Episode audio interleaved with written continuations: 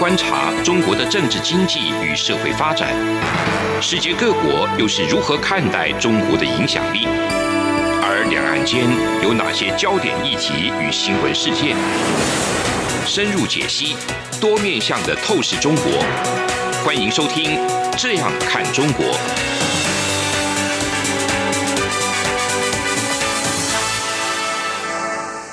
各位听众您好，我是主持人蔡明芳。您现在收听的是中央广播电台的《这样看中国》节目，蔡元芳时间。今天节目呢要谈的这个主题呢，是有关于最近中国呢对于台湾又提出所谓的“龙岭二十二条”的这个措施。其实除了这个“龙岭”的二十二条措施以外，呃，我想中国在之前就已经有对台湾的一些这个人才呢，也提出了许多，不管是。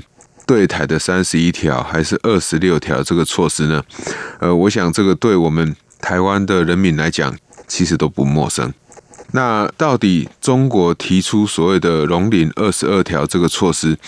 它其实主要目的是要什么？那我想还是不外乎台湾的这些农业技术或农业的这个人才，那是中国所需要的。因为我想在我们现在和面对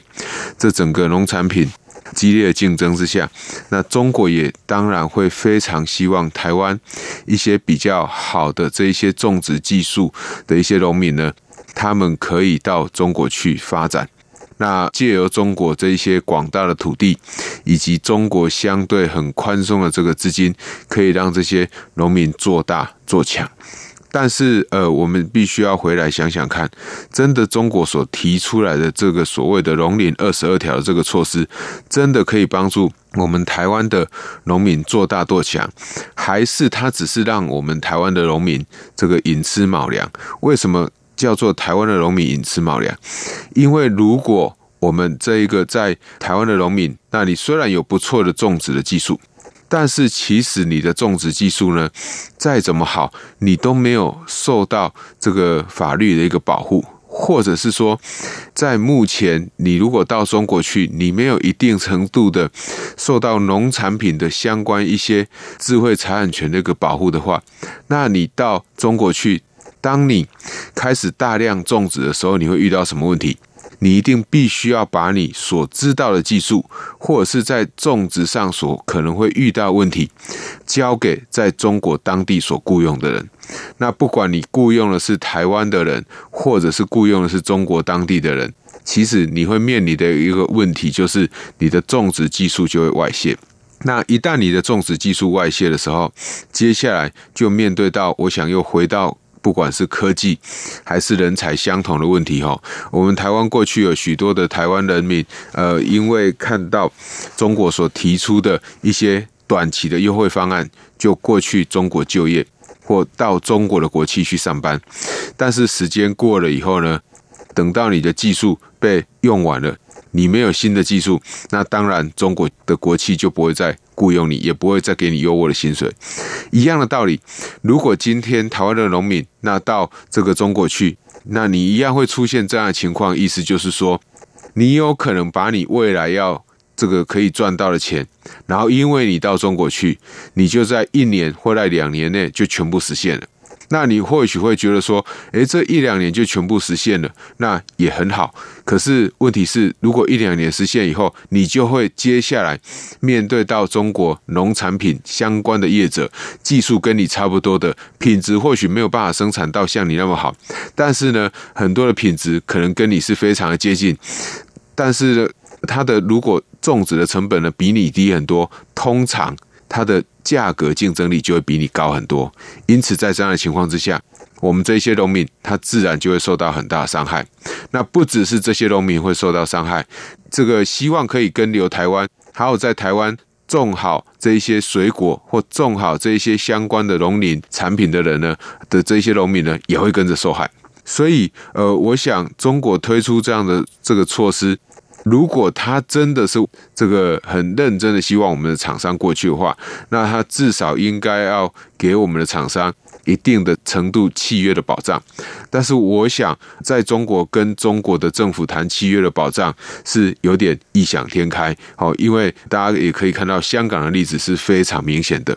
好，所以这也是为什么我们政府部门呢，对于中国提出这样的一个所谓的“龙鳞二十二条”的时候，都会。觉得中国目前的做法都只是口惠而实不至的一个主要的原因。那我想，除了中国，你目前看到的这一些对于农民现在关注到农民这一块，其实呃，我想中国政府也看到农民哦，永远是每一个国家。最需要帮忙的一块哈，那我们可以看到，在洽签所谓的自由贸易协定的时候，通常最敏感的部门、最容易受到伤害的部门是哪一个部门？就是农业部门，没有其他的部门。农业部门有什么特色呢？农业部门它最主要的特色呢，就是它是以内需为主。这样的一个农业部门，呃，我的产品通常是以供给我自己当地的这个厂商为主。呃，如果是这样子的话，我们就会看到一个情况，就是说这些农业部门，因为我都是生产的产品都是以供给这个当地为主。那如果今天，我们台湾的农民到中国去，使得许多中国农民也会种跟台湾一样产品的话，你就会面对这个中国农产品有可能就会大幅的这个进口到台湾来。那你说中国农产品有没有这个？不管是循着正常的管道，还是其他管道进入台湾，当然是有的。哦，那我想我们每年在办年货的时候，遇到这个呃要购买这个香菇的时候，就常常遇到它到底是中国来的，还是我们台湾自己种植的。所以这一些农产品呢，如果中国提出这个所谓的措施是对的话，那我想我们再等一下，我们也会介绍另外一个比较重要主题，就是说会牵涉到中国的一个内需。那虽然各位听众朋友可能看起来它只是一般的农产品，但是它就会牵涉到生产的技术，生产的技术这一个技术的产品，我想台湾的种植技术这个。举世都知道，台湾在种植技术上是具有非常好的一个这个品质或地位的哈。当然，我们有许多的这个种植技术还是不能跟日本来相比。但是呢，呃，我们种植技术如果要跟中国比的话，其实我们的种植技术已经好的非常的多。但如果大家要过去，其实你会面对到的所谓的二十二条的另外一个比较重要的问题，就是中国的生产环境。我想现在，特别是我们台湾，在从上礼拜到目前为止，哈，面临一个情况，就是这个雾霾，哈。就是来自中国的这个雾霾的一个伤害，雾霾会影响的是什么？就是整个生产环境。那哪里的生产环境比台湾差呢？就是中国，因为整个污染物质它是来自于中国。那中国又是过去是以世界的工厂为主，所以你认为在中国的生产环境会比台湾来得好吗？我想是不会的。那我们台湾其实过去就已经在还没管制的时候，就已经有许多的台湾的农民或厂商跑到中国去从事这些种植的工作。但是，呃，到中国去种植，你会面对一个问题，因为生产条件或环境不是很好，所以你要大量种植的时候，你就必须要使用大量农药，所以你会面对什么农药残留的一些问题，所以。当你真的到中国去生产的时候，是不是真的可以在中国好好这个落地生根？其实这个是有非常大疑问的。为什么中国的厂商，我们永远要记住一句话，就是天下不会有白吃的午餐。今天为什么中国要提供给你便宜的土地，提供便宜的资金，或者是提供给你农业的保险，让你有无后顾之忧的可以到中国去？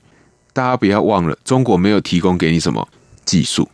中国希望你去，技术。在你的脑袋里面，它可以给你土地，它可以给你资金，它可以给你农产的这个补贴，它甚至还可以给你额外其他的相关的这些肥料的补贴，但是中国没有办法给你的就是技术。反过来讲，中国要你的就是什么技术？一旦技术它可以学的成功，那当然，你就可以马上会被取代掉，因为这个技术别人知道的不止你有，你知道。那我们刚讲的，即使别人知道的比重不到百分之百，但是它只要可以到百分之八十、百分之九十，其实它的产品就会跟你有极高的这个竞争力。好，那当然，我们台湾过去面对到这个中国的一个磁吸效应的时候，不只有一些农产品哦。除了这些像过去这些凤梨的这些水果以外，像花卉啊、林木啊这些东西，早就都有很多厂商会跑到中国去这个生产制造。所以，当这些厂商到中国生产制造的时候，如果中国它真的又要发展自己所谓的内需的话，它一定不会希望台湾的厂商去取代中国的厂商。换句话说，呃，如果在现阶段你可以真的到中国去这个投资的这些农业的这些相关的业者，你们所提供给中国的，真的就是只有技术而已。所以这也是为什么大家会非常担心，就是说。中国提出这样的一个政策，我们会不会又在上当？好，那过去的人才，过去的一些技术的外流，我想都历历在目。到近期，我们在节目之中其实有提到的凤梨的事件，也是在前两个礼拜，我们也邀请了这个陆委会的邱副主委来节目之中接受我们专访。那我想，中国过去使用的所谓的养套杀的策略，养套杀听起来好像不是很好的字眼。但是确实也是如此。所谓的养，就是先把你的市场养大，先把你的胃纳量养大。那当你的市场被养大了，当你的产量被养大了，你就会被套住了。为什么？因为你没有这个市场，你是卖不出去的。等到你已经没有这个市场卖不出去的时候，接下来就是任人宰割了。因此，到头来，我们有没有办法去拿到这真正的好处？其实，往往面对的情况就是像过去我们还是不断的去呼吁的，就是中国观光客到台湾来自由行也好，团客来台湾也好，过去有旅游业许多的旅游业者看好这一块的大饼，所以就投入了许多的这个资金、土地去盖了这个饭店出来。那也投入了很多的资金去购买这些游览车，那因为你的市场都已经被中国的观光客给套住了，所以最后中国政府一句话禁止中国观光客到台湾来，那这一些专做中国这个市场的这些观光业者。饭店业者也好，就全部被杀掉了。我想，呃，我们还是会不断的去呼吁哈，就是说，除非你觉得你的生产技术是不会被替代的，是全世界独一无二的，不可能被替代的话，否则，呃，我想到中国去，只要。经过一段时间的学习，只要你需要大量的种植，你就会必须要把技术要传下来，那你的技术就一定会外泄。那外泄的结果，可能两年，可能三年，你的技术就被学光了。那技术学光了，你还剩下什么？你就什么都没有。到时候，我想中国政府就不会再有所谓的给你这么多的这个优惠了。那事实上，你也没有办法去享受到这些优惠。因为这些厂商可以跟你生产相近产品的厂商都已经长大了。节目进行到这边，我们先休息一下。这里是中央广播电台的《这样看中国》节目，节目稍后回来。从两岸、国际、历史文化与财经等角度透视中国的《这样看中国》节目，每周一到周五晚间九点三十分到十点在中央广播电台播出。如果您对这样看中国节目有任何收听想法或意见，欢迎寄信到台北市北安路五十五号，也可以透过电子邮件的方式。节目有两个信箱：二零二零 at rti 点 org 点 tw，或是二零二零零二零三 news at gmail.com。再次谢谢听众朋友们的收听与支持，请持续锁定每周一到周五晚间九点三十分到十点播出的《这样看中国》节目。各位听众，你好，我是主持人蔡明芳。您现在收听的是中央广播电台的《这样看中国》节目，蔡明芳时间。那呃，我们在前面节目跟大家探讨中国最近所提出的“龙林二十二条”。中国提出所谓“融林二十二条”的时候，我们还是要再继续去往前看。另外一个问题就是，中国在这个两会哈，两会就所谓的中国的全国人民代表大会跟全国政协会议呢，这个月的十一号刚刚落幕哈。那中间最重要的，除了香港的问题以外，另外一个就是中国的“十四五”规划。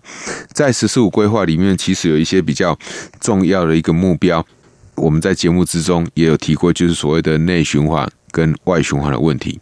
那其实刚刚所提到的龙岭二十二条，其实我想会跟这个内循环有很大的关系。为什么呢？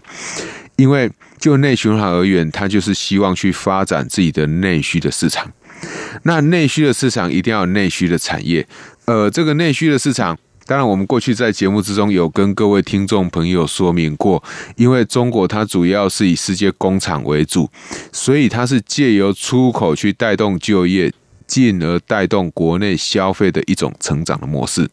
如果当出口的市场受到严重的萎缩的时候，当然它的就业就会受到影响，内需的消费会受到影响。那我们今天要谈的是说，假设在它消费的购买力是不变的情况之下，当然是不太可能，因为消费呃，以中国目前情况是慢慢的在萎缩。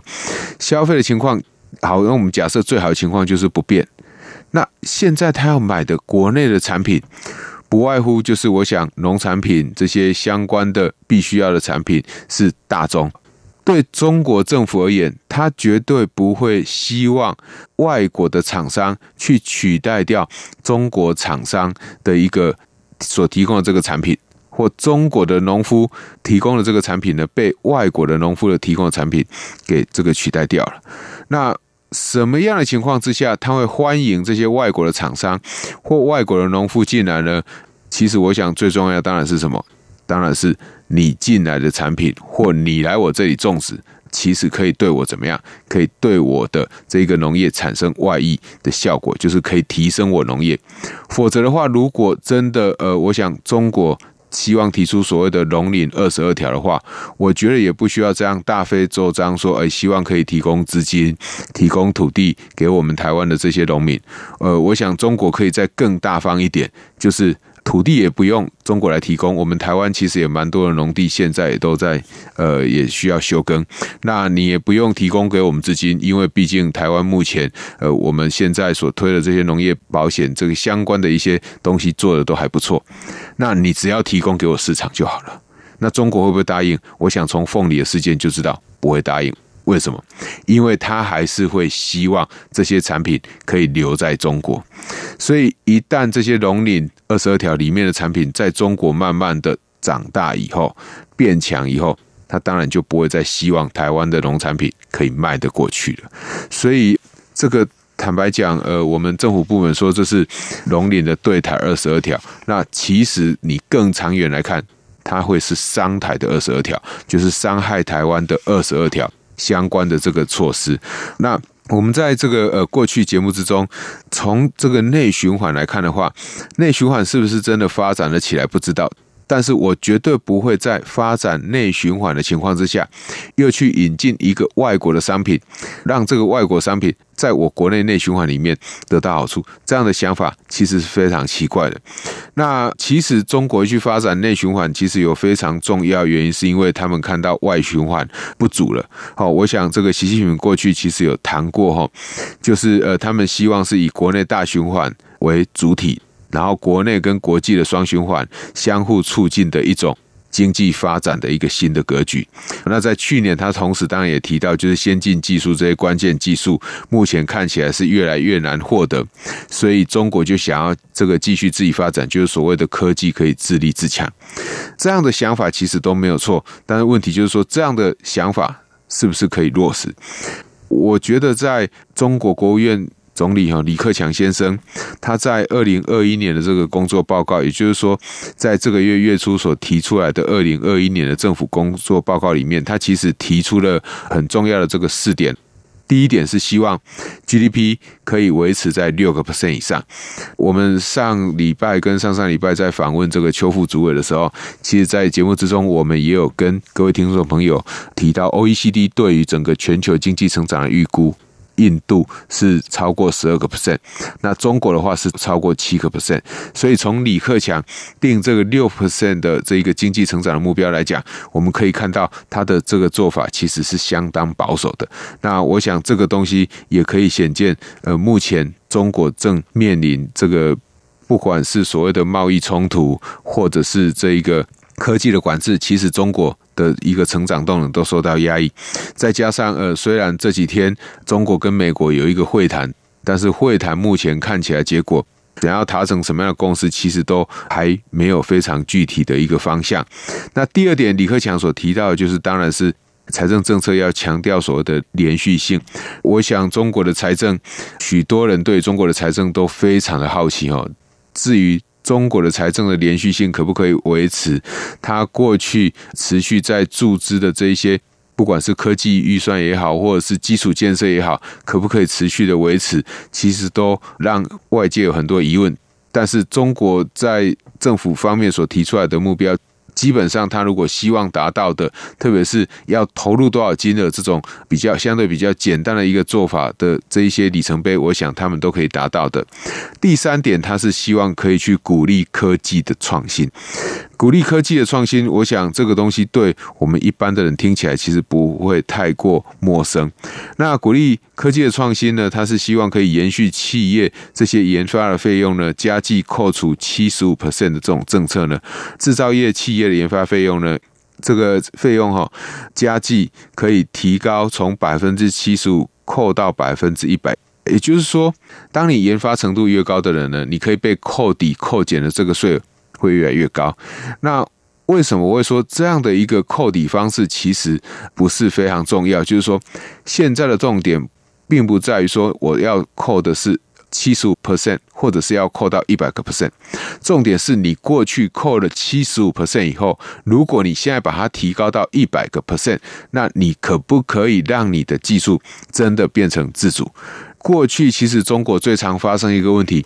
这个当然也不是中国独特所发生的问题，包含像我们过去台湾其实都是哈，往往在政府提供研发补贴的时候。都往往变成这个企业在降低成本的一种变相的一种补贴，也就是说，我原来是非常好意的研发的补贴，希望可以你去生产新的技术，但是呢，这些研发的补贴呢，厂商可能会用各种名目呢，变成成本降低的产业的补贴，这其实就是川普过去一直在讲的所谓的这种不公平的补贴。那中国过去在科技研发的补贴上有没有什么失败的例子？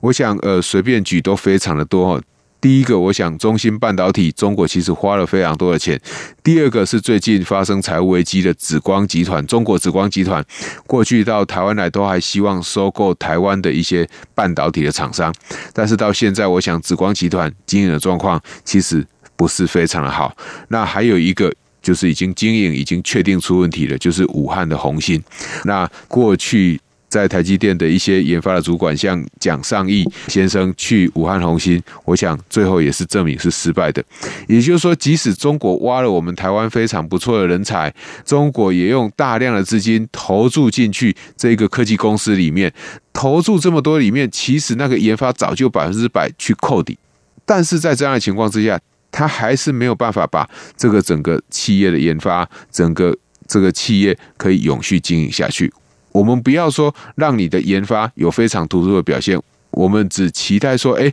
你有没有可能说在这个市场上可以持续的生存？我想光这一点其实都不太容易做到。那在四点里面最后一点，我们刚刚提到的，不管是这个经济成长率六趴的目标。财政的连续性以及研发支出的这个递减，最后一个就是有关于这个绿色生态的体系的一个建制。我想，目前中国它当然是希望可以在二零三零年以前，这种减碳的政策，它可以达到联合国目前的一个要求了哈。可是，其实它在推动不管是煤炭的清洁啊，或者是要发展核电这些新能源，中国其实目前它面对最大的问题是。减碳到底可不可以落实？为什么减碳在中国要落实非常的难呢？其实最重要原因还是来自于美中的科技冲突，美国对于中国的科技管制跟美中的贸易战。为什么？因为美国对中国课了高额的关税以后，就会使得一些高附加价值的产业有可能就会提早离开，或者是一些科技产业它就不会再继续待在中国，因为禁购跟禁售令的影响。那我们就要看，真的留在中国的厂商会是什么厂商？第一个，它市场本来就在中国的厂商；第二个，它是在中国里面，它有可能附加价值不够高，它移到其他国家去，它一样没有办法 survive。第三个有可能就是什么高污染的厂商，但是其实高污染的厂商跟附加价值低的厂商往往会牵动在一起。换句话说，如果中国真的要达到所谓减碳的一个要求的话，它有没有办法真的保留住原来这些厂商？所谓减碳，就是说，那我会希望既有留在中国的厂商，他们就可以好好的生产，然后进行这个减碳的一些工作。可是问题是，为什么我这些厂商今天会继续留在中国？我面对这些这么高额的关税，我为什么不会想要到其他国家去设厂？一来我已经没有能力，二来其他国家也没有办法再接受像我这样高污染的产业。所以，与其我到其他国家去，一样要从事高污染的这个生产，我会面对非常严重的抗争。我干脆就留在原来中国这个国家里面。大家也知道，我本来就在生产比较高污染的产品，所以大家也习惯了。因此，我在中国继续生产的话，其实不会受到太大刁难。那对于这些厂商而言，他本来留在中国的目的，就是希望可以不用再继续去减碳。可以维持原来的生产方式或低附加价值的生产方式。中国如果呃也会要求我必须要在减碳上有做一些努力的话，其实有可能反而会加速这些厂商离开。所以我想从这个情况来看呢，其实中国要去减碳其实是非常困难的。那另外一个就是刚刚所提到的哦，你在面对这种科技的管制之下，你要符合国际绿色标准的科技厂商，你都已经会。选择前往到越南啊、印度啊，或者是回到台湾来生产，那所以原来造成环境负担会比较低的这些厂商呢，他们就不会继续再留在中国，他们就会离开中国，所以变成留在中国的有可能会有相对比重比较高的这些高污染厂商，这对中国要发展所谓的绿色循环的一个体系呢，其实是非常不利的。所以，我想从我们今天节目的内容哈，我想大家可以去知道，就是说，第一个，中国提出所谓的农林的这个二十二条呢，它到底主要的目的是什么？当然就是我们的技术。所以，我想如果有农民希望可以过去中国投资的话，你要先想清楚，你的技术要不要被拿走。那你的技术，你是不是只要两年都被拿走也没有关系？好，你认为你这个即使被拿走以后，你回来台湾或你继续留在中国，你还是会有利可图。好，我想如果是这样的想法，其实是非常危险的，因为你的产品一旦被呃人家窃取，那当然比较好的方式是两年。啊，如果一年就被拿走了呢？换句话说，就是说你原来预期你在两年可以赚到非常多的钱，可是现在时程加快了，你只有赚到一年，因为第二年大家就已经如雨后春笋般的一样的生产出跟你类似的产品，这对你来讲绝对不是好事。那这个东西是不是你可以控制的？我想不见得是你可以控制的。如果中国政府他真的会有意去帮助他自己国内的人民去吸收这些技术的话，他当然会希望越早可以拿到这些技术会越好。那第二个部分，我们介绍李克强在今年他的一个这个政治的这些施政的一些报告呢，那主要就是六 percent 的这个经济成长，我想他是非常保守的。那也显见目前中国所面临的这个经济的挑战呢，其实是非常非常大的哈。以上就是今天中央广播电台《这样看中国》节目，我是主持人蔡明芳，谢谢您的收听。从两岸、国际、历史文化与财经等角度透视中国的《这样看中国》节目，每周一到周五晚间九点三十分到十点在中央广播电台播出。如果您对《这样看中国》节目有任何收听想法或意见，欢迎寄信到台北市北安路五十五号，也可以透过电子邮件的方式。节目有两个信箱：二零二零 at。R t i 点 o r g 点 t w，或是二零二零零二零三 n e w s at gmail dot com。再次谢谢听众朋友们的收听与支持，请持续锁定每周一到周五晚间九点三十分到十点播出的《这样看中国》节目。